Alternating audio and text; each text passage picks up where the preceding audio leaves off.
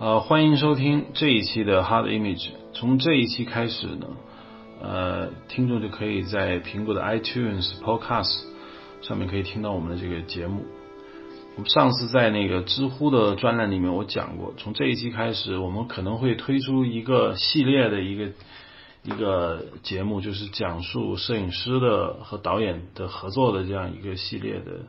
节目，可能包括一大堆我们。呃，很喜欢的摄影师，今天跟我一起来这主持节目的依然是我们之前的老熟人罗潘。呃，今天我们讨论的第一个摄影师呢是意大利著名电影摄影师维托里奥斯特拉罗。这个意大利著名摄影师曾经三次获得奥斯卡最佳摄影奖，第一次是因为《现代启示录》。接着是那个叫 Ras，就是那个沃伦比蒂拍的一个美国记者在在红红场的，就十月革命的。第三次拿最佳摄影奖是末代皇帝。呃，罗凡，你他是不是你最崇拜的摄影师？嗯，对，他不仅是我最崇拜的摄影师，也是我知道的第一个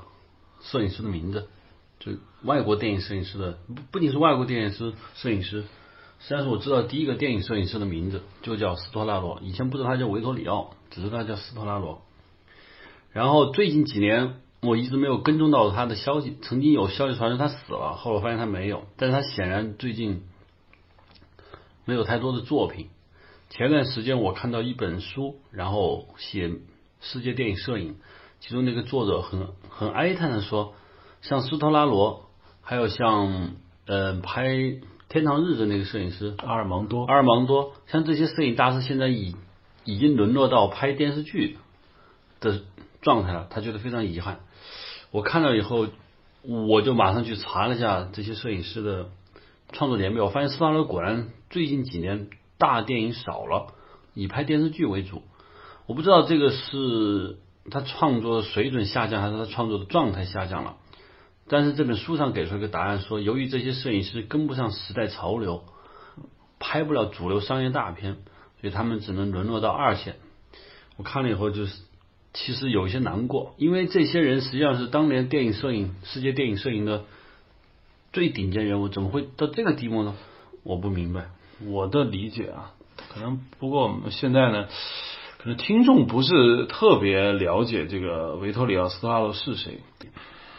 呃，就刚才你说的这个问题，我觉得他有可能不是因为他沦落了，其实他不想拍商业大制作，因为他觉得商业大制作他没有艺术上的可以值得玩的东西。商业大制作有很多限制，有那么多特技，他觉得可能艺术上他想做一些比较小众啊，或者说导演比较文艺一点的，他有更大的发挥余地。对，还有个原因，我认为是。就是世界电影在九十年代中、九十年代中期以后，当年世界的艺术电影这个浪潮已经结束了，真的是结束了。从七十六十年代开始，一直到九十年这三十年，艺术电影已经彻底就这个浪潮过去了。艺术电影已经就是很越来越小众，而拍摄这些艺术电影的大师们纷纷的死去，或者已经不创作了。首先是斯塔罗这样的能够他们比肩的人，也慢慢失去了工作机会，而他们又不愿意去拍摄你刚才说的那些商商业电影，于是他们就把自己的创作转到了相对来说能够充分发挥他们的想法的，比如说像纪录片，还有一些投资小的艺术电影上。还有一个就是，就是他们欧洲艺术家确的确有一个。一种创作状态和我们不大一样，我们会认为拍商业大片就表示你处于一线，你还是腕儿，你还是很牛逼，要靠这个来证明。他已经不需要了，他不需要靠这个，他即便是从末代皇帝之后，他一个片子也不拍，他也是叫 master of light，他已经是光影大师。我昨天看到一个网上的一个文章，也是跟你说的是一样的，就是说。他现在已经很少在那种大制作出现了，不过他的他本身已经成为传奇。我想知道这个世界上还有没有跟斯托拉罗等量齐观的这样的一个等级的大师？好像还真找不到。呃，阿尔芒多，阿尔芒多，阿尔芒多其实电影不多，成功的电影就我们大家知道的只有就是《天堂日子》，但阿尔芒多凭《天堂日子》一部，他已经可以跟斯塔罗一样了。因为斯塔罗有更多的电影，对，但斯塔罗他他不管是拍《现代启示录》（Red） 还是这个《末代皇帝》，他的创作的那个方式是一样的，就是用光写作。就他是拍了三部电影，但是他的创作水准是没有太大的提升，或者不基本保持一个水那样。但是用光写作，他已经到了世界最顶级，他没有办法再上去了。阿尔芒多他只能够让大家知道的就是《天堂的日子》，他也只获过一届奥斯卡最佳摄影奖，而且他这种拍摄方式，即便在后来也没有延续下去，就不是说他没有延续，是好莱坞一直也没认可他，只让他拍了一次，他以后再也没拍过，除了一个叫《珊瑚岛》还是《绿珊瑚》这部电影。就是美国又用了一次，后来发现他的那种用光自然光光线实在是不符合美国商业片的特性，嗯，慢慢他也退出了美国，又回到了那个西班牙，但是他凭这一步我觉得就够了，就凭一步他就足以永远可以称光影大师，因为他的创作方式是从他开始以后一个注非常重要的电影流派诞生，就好莱坞的。五光俱全的打光方法从他那儿中断，很很多很多摄影师，包括现在的比较有名气的，非常像呃罗杰狄金斯，嗯，这些人算是大师了，他们都一直在创作，说他们一生受益于阿尔芒多。那为什么像罗杰狄金斯他们好像从斯特拉罗身上能继承点什么呢？或者说现代的美国一些比较主主流的一些。偏艺术一点的摄影师有没有从斯特拉罗身上得到什么？很多摄影师在谈论什么哪些摄影师影响到你的时候，呃，一般从欧洲来的摄影师，从欧洲来的摄影师都会提到斯特拉罗。我所知道的，像戴勒斯康吉这样的摄影，还有像呃，嗯，就包括约翰托尔这样的人。他们都会说，他们受到了斯特拉罗的影响。嗯，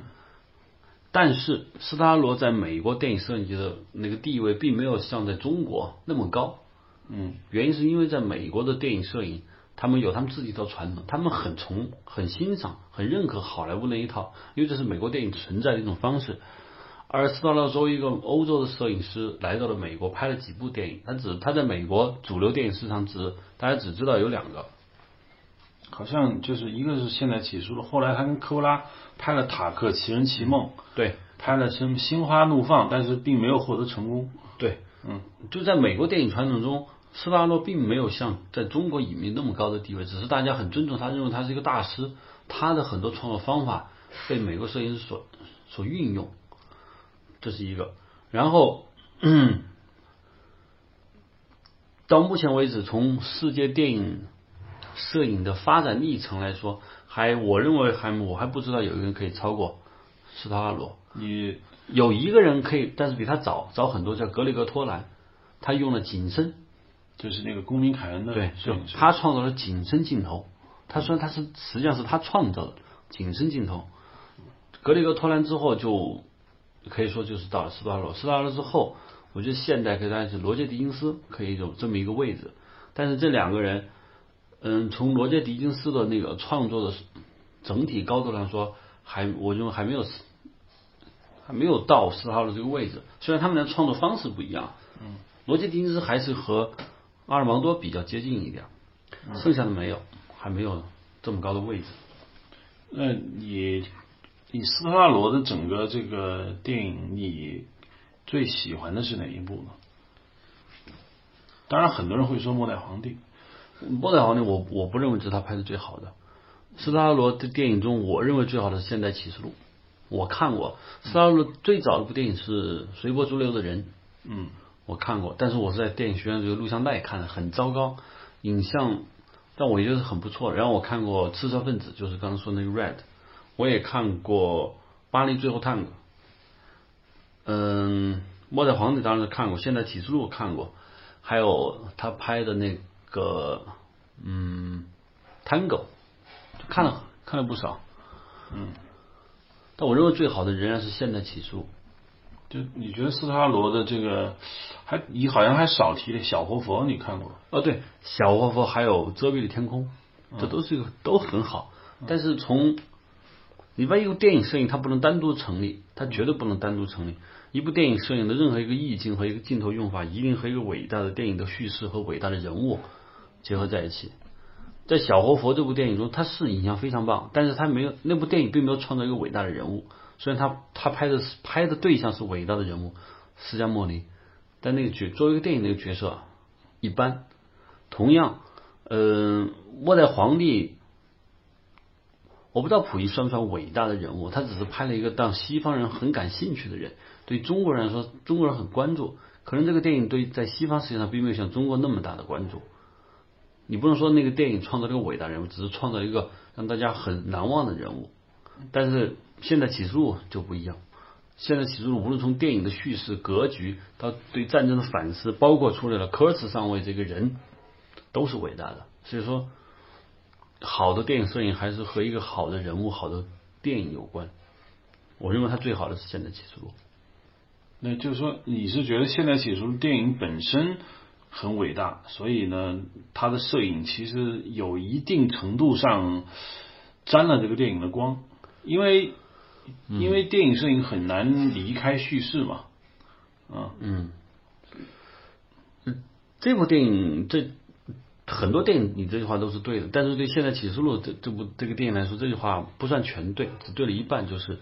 现在启示录实际上应该说是科波拉沾了斯托拉罗的光，很多人都在写一篇文章，就是说如果不是斯托拉罗去用那种影像拍了现在启示录，这部电影可能没有那么好。就是因为什么？因为对于科茨上尉这个人如何去塑造他，那几乎是个谜。嗯，确实是现代启示录中斯特拉罗的用光，把科茨马龙白兰度这个人已经说了，你几乎没有办法想象会比他更好的。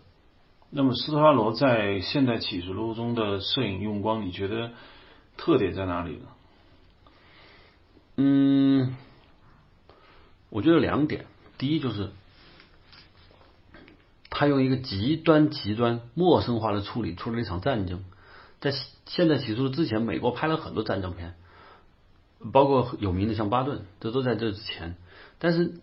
欧洲也拍了很多战争片，但所有的战争片都把战争描写为残酷、宏大、真实，这是他们主流电影的方式。但是现在起诉把电影蒙上了一种梦幻、邪恶和神，就宗教色彩。其实现在其中的很多画面是来自于但丁的《神曲》里面，就他把战争把它弄到了升到了宗教的这么一个位置，他的画面产生一种梦幻感和魔幻感，真的像个谜。尤其是科斯上尉出场那一段，还有最后一场仪式，就整个战争，他第一次他创造一种迥异的战争场面，像像一个诗，像一首诗，这是第一个。第二就是在那片中。最最重要就是对科室上的用光，就当然写那篇文章、摄影分析文章非常多，就是说科室上会出场的那种月亮型的布光，因为那个时候板蓝白伦是个大光头，嗯，他的头部像一个用月亮，一半阴影是一半是明亮的一个月亮，而在西方哲学来说，隐没在黑暗中的一个月亮本身代表一种很神秘的东西。换句话说，其实科斯的感觉就像一个黑暗的统治者，对，嗯，黑暗的统治，你永远看不到月亮的阴暗面，对，就就这一下，我就就凭那个科斯那段长对白，这个电影引导了，就是登峰造极的地步了。我的感觉就是，现在启示录呢，刚才你提到了很多仪式感，我当时的感觉就是，让我看了很多遍啊，第一个感觉就是非常的华丽。我就很难想象一部电影的摄影，尤其是战争电影吧，它拍的那么华丽，好像那是一个五颜六色的舞台剧。你可以想象，影片开场就是可以说世界电影史上非常经典的开场，一片丛林，伴随着那个大门乐队的那个 Jim Morrison 那首歌，然后突然是燃烧弹，一片火海，然后。会有很多五颜六色的那样的烟，就是你知道有一种荒谬感，就感觉美军在越越南已经是快半疯了，这里面的打仗的士兵都陷入半疯状态，然后可能跟那个年代的美国电影的有一种就是我们说新好莱坞像《逍遥骑士》啊，包括邦尼克莱德，就是跟那种我们叫迷幻文化有关，因为他首先他用的这个音乐，还有里面的那个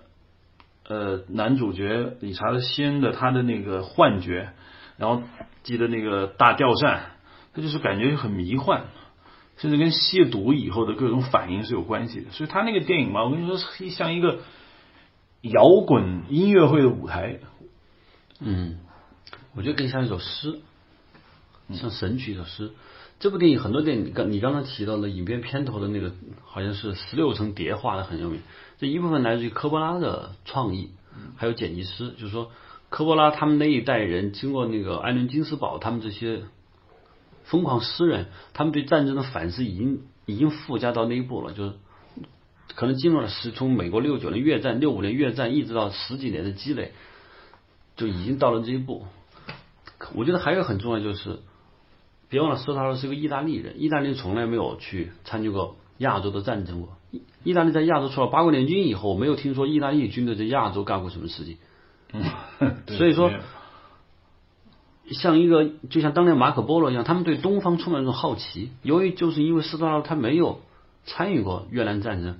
他的那意大利也没有参与越南战争，所以他们的越南战他不会像美国人拍片，就你没有办法从残酷反思中出来，它是完全是陌生化的，它是对东方那种异域文化，它的想象。就像马可波罗当年描绘中国一样，就是一种油画般的东西，可能在意大利的大壁画中画的东方就是这个样子，就它有一种巨大的陌生感。这种陌生感是金色、金色太阳和热带的雨这两样东西合在一起，所以就是这个这个原因是斯特拉罗给这个现代起出了一个完全完全全不一样的饮料，这是我认为它伟大的地方。可能科波拉自己也没有想到，美国的电影界也没有想到，但是这个。在欧洲的戛纳电影节，大家一致受到好评，是这个原因。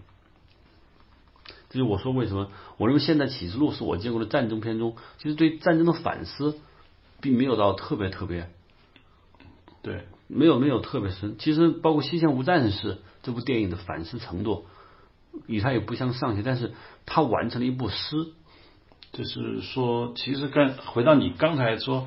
科波拉找斯特拉罗来拍，很有可能就是他是交了好运，因为如果是格登威利斯，假设格，因为科波拉因为教父成功了嘛，他去掏钱拍，如果是格登威利斯来拍这个现代启示录，相信可能会走不出残酷啊、压抑啊那种感觉。对，因为那个前后美国拍过汉堡山之战，嗯嗯，包括很多越战片，就是。因为美国人从越战中，他不可避免当中的残酷反思，他更接近于真实的越战。但是那部电影就不是，那部有很多，加上你知道，科波拉本人就是个诗人，他跟金斯堡他们都是，他们是诗人，他们首先作为一个诗人，对战争的描绘一定是超越一般的想象的。其实他那个编剧约翰米留斯，呃，据说当时科波拉想拍这样一个电影。然后他就把那个创意给讲给了约翰米留斯。约翰米留斯写过一些很像《大白鲨》这样的剧本。约翰米留斯本人也是一个美国，就跟你就可以想象，他们跟那个史蒂夫乔布斯也差不多，也是一个就是你可以说是吸毒、迷幻、唱摇滚。约翰米留斯写了这么个剧本，拿给科波拉看，科波拉说一个字不用改，就特别好。就他们的创作常常是一种很，你跟你说很嗨的状态，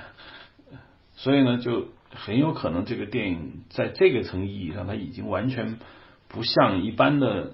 所谓对战争的这样的一个反思所造成的，看上去很严肃，或者说看上去非常的深刻，但实际上并没有什么新意。对，就是这样。那我们来谈一下这个中国人最熟悉的末代皇帝。嗯。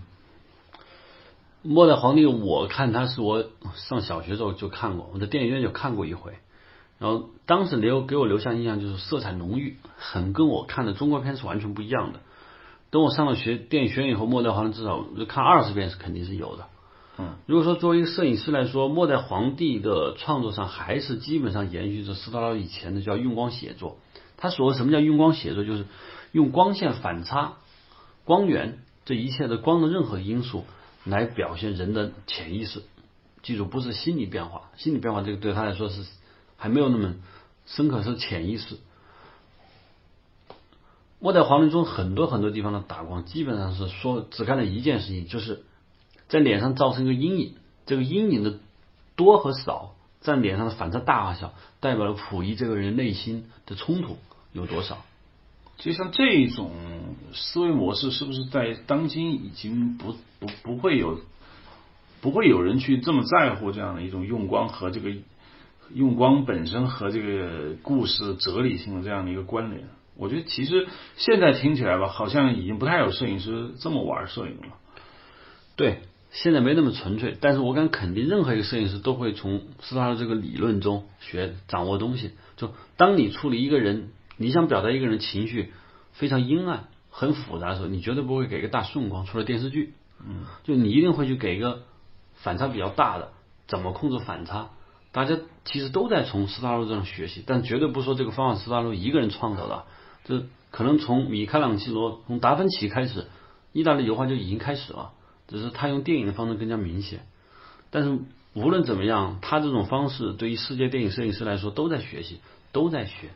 多和少只是没有像那么纯粹。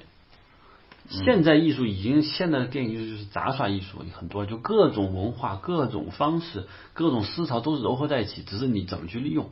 而斯拉罗那个时代，他们是歌剧时代。嗯，是一种歌剧时代。我听维拉尔第，我听这个乐章，我听那个乐章，它是它不是重合在一起的。所以那个时候电影呢，就是黄金时代，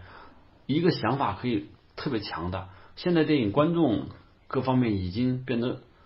疲惫了，所以现在是杂耍艺术，就什么东西都可以往里放，只是摄影师你怎么去使用它。对，就是我如果我觉得可不可以说，他那个时代其实是古典时代。对，嗯，就是大大卫路易啊，包括什么的，他那个就是比如说伦勃朗的用光，大家都非常知道伦勃朗的用光很古典，那么很多油画呢使用的这个用光，但是现代油画已经很少有人用伦勃朗式的用光了。嗯，对，还有一个重要就是大家要横向对比，就大家从现在觉得现在的很多摄影跟末代皇帝很像，可能拍的比他更好，但你跟同时代的电影比。末代皇帝影像已经是很超前了。你像那一年，我记得，嗯，末代皇帝第二年的最佳摄影叫《母子情深》，就很很好莱坞的那个慢慢进入，就是光线比较平，比较优美。后来，嗯，又有金色池塘，就是你要横向去比。当时那个时代，美国的电影的用光的艺术成就，还是以明星，以明星拍把明星拍好。类型化场景拍好就行了，而末代皇帝那个时候的用光已经是在他们之上了。据说末代皇帝的这个摄影对当时中国电影业造成了某些影响，就中国当时很多电影人都去那个现场去看他们拍电影嘛，包括是第五代一些人，你看很明显那里面有陈凯歌当演员，你像他肯定在片场。后来还说贝托鲁奇的那个副导演宁莹。也因为这个原因，成为这个中国这个可以说当时很少去意大利留学学电影嘛。但林莹去意大利学的是意大利新现实主义，没有去学贝托鲁奇那种风格。就当时很多人说，当时有个有个典故，我不知道这个典故是不是真实的，你可以帮我判断。就说以前没有人把反光板叫米波罗，是因为末代皇帝他们剧组去那么叫，或者才知道就反光板是可以用泡沫塑料板做的。对，我听说了，不仅是反光板，用丝布，据说也是中国从末代皇帝学的，巨大的丝布，就帆布。嗯，我不我不能确定这点，但是我想，中国电影从末代皇帝学到了多少？呃，如果第五代从他那学到巨大的东西，就张艺谋他们那最早一批摄影师，就是用光写作，他们就是那一派。除了吕越比较喜欢阿尔芒多以外。包括赵飞，包括张艺谋、顾长卫、顾长卫，他们都会受他巨大的影响，因为那个时候就他读解起来非常的简单，只是你要去读书就行了，你不需要掌握太多的东西，因为用光写作理论实际上就是你要用反差去表现人的情绪。红色代表一种色情，代表革命；蓝色代表一种忧郁，白色代表什么？就非常的直接。于是我们的我们的中国的电影人就很就开始学它，只是学的比较生硬，非常硬。就其实那个理文艺理论对于中国人来说还是比较熟悉的。嗯而到了后现代，比如说昆汀，包括很多现代摄影师的用的那种就是拼贴、杂耍，反而是难以掌握的。对，这种掌这种拼贴一定是世界多元文化在某个地方交融，而中国不是这样一个社会，中国是单元的，所以说很容易受它的影响。但是虽然受影响，但是我们依然没拍出这样的电影。的原因是电影摄影一定是和一个好的导演和好的故事在一起。就贝托鲁奇这个人，我们知道，就他贝托鲁奇是个作作者、诗人，这决定了他的剧本可以让斯特拉罗有地方可以去发挥。嗯我今天看了一下斯特拉罗那个最近给卡洛斯·绍拉他们拍的那些，就是跟舞台纪录片那样的那个电影，很奇怪。就是我一直在 M D B 上去搜索，我觉得斯特拉罗也可能他拒绝数字电影摄影机，但是他最近给卡洛斯·绍拉的一部戏，他是用 Red One 拍的。我看了在看了一下画面，老实说，没有什么特别新鲜的。就是说，我认为任何一个合格的欧洲或者好莱坞的这个摄影师一样能拍出那样的画面。就这个是我的一种错觉吗？你觉得不好，是因为你没有觉得没有新鲜的感东西。就是探戈我也看了，探戈卡尔森还是不错的，但它的单光源，斯大的用光，我随便说一下，我认为斯大的用光有这么几个特点：第一，暖色调系，他暖色调喜欢用，这可能受意大利油画嗯的原因；第二是单光源，它几乎是单光源，你很少看见斯大的电影中一个人有两道光照到脸上，两个逆光，它很少。第二是单光，第第三就是反差偏大，嗯但这个反差大小呢，就是作为胶片的话，它一定会控制的很好，就暖色调单光源反差偏大，这是它它对色彩的还原非常讲究，这是它的主要拍摄特征。这些东西对于现代摄影来说已经不是个新鲜的东西了，而且对于现代摄影、现代电影来说，电影更具备类型化特征。他的电影不具备类型化，他永远还没有类型，他所有的大多数都是比较都是这样去拍的。就斯特拉罗，他可能嗯，他由于拒绝商业片去拍摄，他希望在他的拍摄探索上走得更远，走得更远以后，可能他有两种路：第一，他确实没有什么新的招；第二，返璞归真。说不定斯特拉罗最后一部作品是阿尔毛多式的，嗯有可能。就他开始返璞归真，他越拍的越来越简单。可能摄影大师到了最后发现，影像的最后阶段没有技巧，什么也没有，拍人。嗯，所以你看卡洛斯·绍拉就你最后觉得平淡无奇，对因为你准备是去吃火锅的，他给了一碗清水。就他的画面依然是你说的这种，就单光源，然后呢暖色系，然后呢反差很大，然后呢总就是你会感觉这种技巧很容易学，比如说。罗杰·狄金斯，我不知道中国电影摄影师会不会学，但中国电影摄影师或者摄影界已经把斯特拉罗推到了一个神的位置，是不是？从某种意义上也可以说，其实斯特拉罗的技巧是比较容易理解，也很容易掌握的啊，反而是那些呃，比如你说的阿尔芒多，因为他也很有特点，就我就是自然光在 Magic Hour 的时候去拍，他说起来吧，都很容易去去。去学习，但是你知道有一些摄影师，我觉得可能是很难去学的。比如说，我说格登威利斯这个顶光，对于很多人来说，好像只有这一招。其实，那个格登威利斯给那个伍迪·艾伦拍了那么多电影，你也感觉不到他有多少风风格。而没有风格的东西呢，可能是我们很难学到的东西。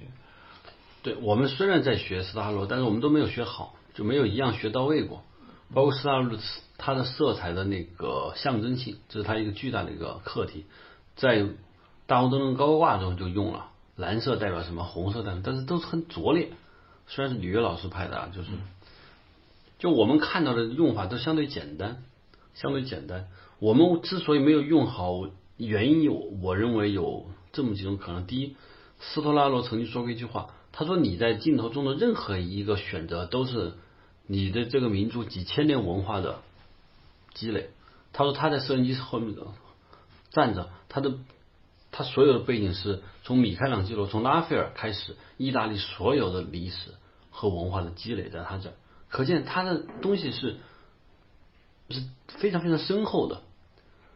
而我们就不是这样的，我们中国中国以前是山水画是白描，你就对你就没有这个过程。五四之后这个东西就是有点少，所以说我们的很多就是其实，比如说我们是七八年、五六年，从你对电影感兴趣开始搞一些文化常识，开始学习一些东西，也就顶多五六年吧，十年的学习你开始去使用，你怎么可能跟他去比呢？这是一个很巨大的差异，只是我们学了他的一个外在的东西，但我们没有学到内核。第二就是他的这种电影，他需要他有足够分量的剧本和人物去支撑。好，我们这个显然没有，你不可能去，你可不，你没有办法去想象，当你要拍中一个胡同的小人物的时候，每天是胡胡同乱窜的时候，你你用拉斐尔式的布光去给他弄，不协调，他不是中国人似的，所以最后搞得让觉得不满意。嗯。呃，关于斯特拉罗呢，其实我们有特别多想聊的，但是呢，我们也不想在这个一期节目里面把斯特拉罗聊够，因为呃，关于斯特拉罗的很多这个他的作品啊分析，我们可能会在未来很多其他摄影师里面都有涉猎。你比如像这次我们虽然聊斯拉罗，其实你也聊了不少阿尔芒多，刚才险些把整个话题往阿尔芒多上带。那么的阿尔芒多，我们可以下一次我们来专门来。分析一下这个《天堂的日子》，因为《天堂的日子》吧是一个非常非常特别的电影，它成就了阿尔芒多，也成就了著名的泰伦斯·马利克。这个电影要可能会拿出来单独去讲。那么在其他这些摄影师的这个情况下呢，可能我们未来谈那个大律师康吉的时候，其实我还想谈斯特拉罗，因为大律师康吉给贝托鲁奇拍的那个偷香，我认为画面非常的好。我想讨论一下这个偷香，如果是由斯特拉罗来拍，会不会？成为另外一个感觉，呃，还有一个就是，我觉得现在学电影人斯帕罗的影子已经没有那么重了。就现在的，在我们学校两千年之后，两千年之后的学生，嗯，斯大洛的影子就几乎开始少了。再往后走，一零年以后的学生，因为学生学什么有老师去教他，而现在教教这些学生的。老师是基本上是九十年代中后期入学的人，那个时候斯大罗的影子已经开始变少了，越来越少了。我想现在基本上年轻的摄影师们对斯大罗不会太学习了，大家更多的学习是当代美国摄影师比较好的摄影师。好吧，呃，这一期关于斯大罗这一期呢，我们由于时间的关系就到这儿，以后我们还会继续聊，呃。是因为斯特拉罗的影响力实在是太大，聊很多不同的摄影师，我们都会回过头来聊到他。好，这一期呢就到这里，谢谢收听。